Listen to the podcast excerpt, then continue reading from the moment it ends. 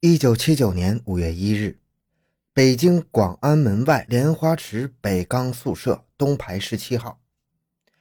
凌晨三点多，退休老工人孙俊朝的爱人张文华一觉醒来，忽然听到外屋传来断断续续的呻吟声。他开了电灯，发现睡在身旁的老伴孙俊朝不见了。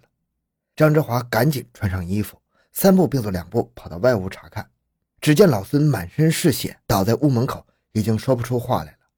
张志华立即叫起了儿子，跑到北京钢厂要了一辆汽车，把老孙送到宣武医院抢救。但是由于孙俊朝伤势太重，抢救无效，于五月十九日死亡。欢迎收听由小东播讲的《北京五幺八盗窃杀人案》。回到现场，寻找真相。小东讲故事系列专辑。由喜马拉雅独家播出。接到报案后，警方赶到现场进行现场勘查。孙俊朝的家住在北钢家属宿舍东排十七号，在宿舍区的北端有一条南北走向的小胡同。侦查人员在小胡同南口往北七八米的地面上发现了一滩面积大约有四十五乘以二十厘米的血迹，从这里往南有两米左右的低涧血迹。离血迹二十米远的地方，有园林局存放在这里的两根杨木，直径三十多厘米，大约五米长。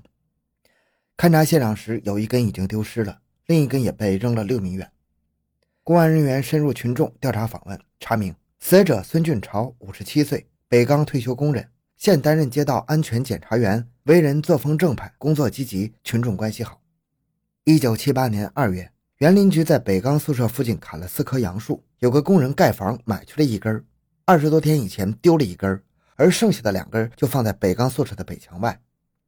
据居民委员会主任反映，在丢失的第一根杨木时，孙俊超曾向他表示，一定要把剩下的两根木头看好，就是豁出老命也要看住。公安人员根据现场勘查和调查访问的情况分析，有极大可能是孙俊朝夜间发现有人偷木头，上前制止。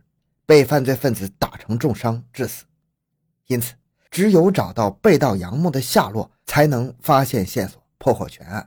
侦查人员广泛发动群众查找杨木。当天下午就有人来报告，在现场西北两里远的海淀区吴家场村一个社员的墙外，发现了那根被盗的杨木。经查看，这根杨木长五米，直径二十七厘米，重约六百多斤，东西横放在一家社员的院墙外。可能是为了防止滚动，杨木下面还垫了砖头。在案情分析会上，侦查人员做出了以下的初步判断：这是一起盗窃杀人案。作案过程很可能是，当犯罪分子偷走了第一根杨木，返回来再偷第二根的时候，刚把木头移开，就被孙俊朝发现了，上前制止。他们拉扯到胡同里，偷木头的人趁孙俊朝不注意，用棍棒一类的钝器猛击他的头部后逃走。从被窃杨木长五斤、重六百多斤来看，作案人至少应该在八人以上，而且有手推车、平板三轮等一类的运输工具。从作案手段凶狠、不计后果的情况看，犯罪分子很可能是三十岁以下、素有流氓偷盗行为的青年。这伙人深夜来这里偷木头，对现场情况非常熟悉，估计住家不会太远，至少与两个现场周围的住户有关系。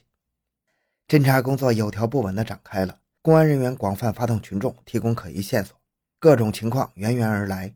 这个时候，有个社员向公安人员反映，发案那天早晨，吴家厂猪场女职工卢月兰曾经神色慌张地跑到北钢宿舍西八排八号王玉民家里打听偷木头和打老头的事儿。这个女职工平日工作积极，为人老实。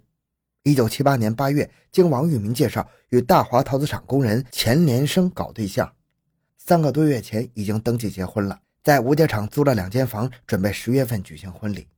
群众还反映，发案这天上午，卢月兰上工以后精神恍惚，情绪不安。十点左右，她请假外出，去向不明。以后连续几天哭哭啼啼的，思想压力很大。公安人员考虑，卢月兰工作一贯积极，人也老实，决定找她正面谈话。启发觉悟，弄清疑点。当公安人员说明来意之后，卢月兰直截了当地回答说：“十八号早晨七点多，我去猪场上班的时候，看见北钢宿舍墙外有好多人，听说十七号晚上偷木头的人打了老头，我心里很害怕。秦连生过去跟我说过，想弄几根木头盖房子，就怀疑这件事是他干的。我急忙到王玉民家打听，王说他也不知道。我还是放心不下。十点多钟，我请假去了钱连生家询问，钱连生说这件事不是他干的，我也就踏实了。说完，卢月兰用疑虑的眼光看着公安人员。公安人员没有向他提出更多的问题，他很快就离去了。卢月兰的谈话可信不可信呢？公安人员对他上面这段谈话和近几天来的表现反复进行了研究。不少同志提出，卢月兰为什么一开始就怀疑钱连生呢？按照常规，他怀疑钱的根据是不充分的。钱连生虽然正准备结婚，但是他已经在村里租了两间房，并不急于备料盖房啊。而且放杨木的地方周围住着好几户，也不足以说明就是钱连生干的。可是卢月兰为什么一开始就怀疑钱连生？其中有没有隐情呢？当公安人员找卢月兰谈话时，他曾表示钱连生对他说这事不是他干的，他也就放心了。但是根据群众反映，卢月兰这几天心里并不平静，精神很紧张，一谈起这件事就哭哭啼啼，这也是反常的。他思想上究竟有什么疑虑呢？公安人员决定从打消顾虑入手，再次找卢月兰谈话。经过做深入细致的思想工作，卢月兰终于打消了思想顾虑，向公安人员谈出了他所知道的全部情况。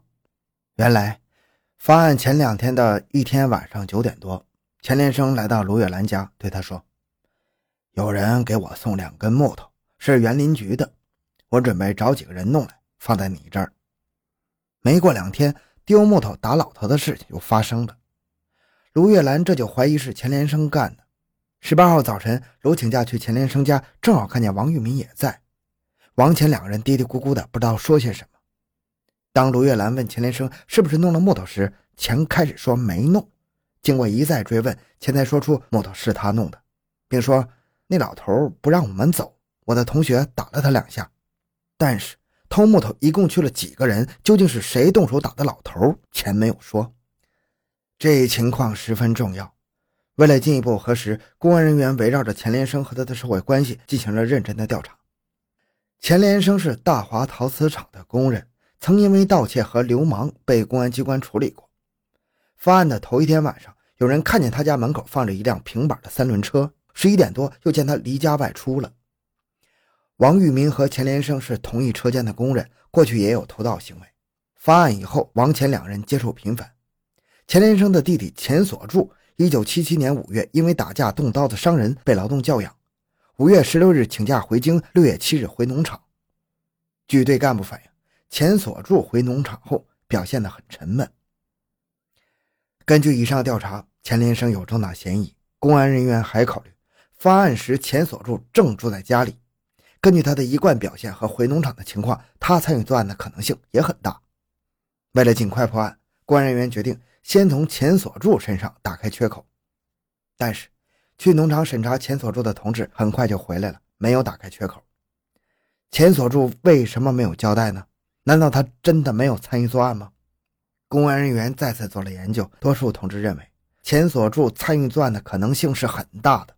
之所以没有突开，恐怕是在选择突破口的时候，只看到钱锁柱可能突开的一面，却没看到可能突不开的另一面。他受过打击，有对付公安机关的一套办法。过去拿刀子扎过人，心狠手毒，很可能是行凶的主犯。估计由于他罪行严重，在没有直接证据的情况下，他是不会轻易交代的。因此，要想打开缺口，就必须另外选择突破点。认识统一了，公安人员又对钱连生的社会关系进行全面了解。发现他的叔伯弟弟宣武客车汽车制造厂十九岁的工人钱有发五月上旬帮他盖小房的时候，曾在夜间蹬着三轮车到外边偷砖瓦灰沙，而分析这个人有合伙作案的可能。钱有发刚刚参加工作不久，比较年轻，过去也没发现有什么问题，于是决定选择钱有发作为突破口。七月四日上午，公安人员在宣武客车制造厂保卫干部的陪同下找钱永发谈话。他精神很紧张，开始只交代五月上旬帮助钱连生盖小房的时候，夜里外出偷砖瓦等问题。当公安人员指出他还有问题没有交代的时候，他脸色苍白，惊慌不安，思想斗争十分激烈。公安人员因势利导，反复交代政策。在这种情况下，钱永发交代了参与作案的全过程。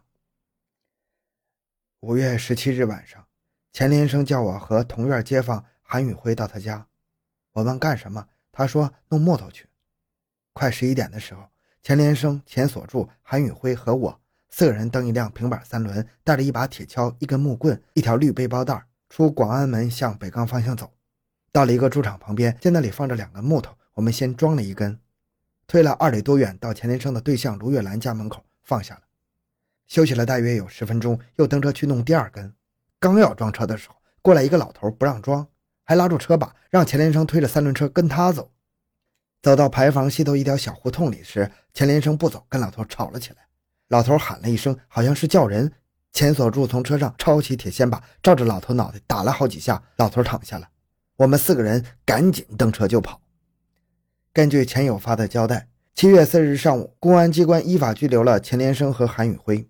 第二天又把钱锁柱从农场押回，经审问，几个案犯交代的情况完全一致。七月六日，为他们盗窃杨木出谋划策的王玉民也被依法拘留了。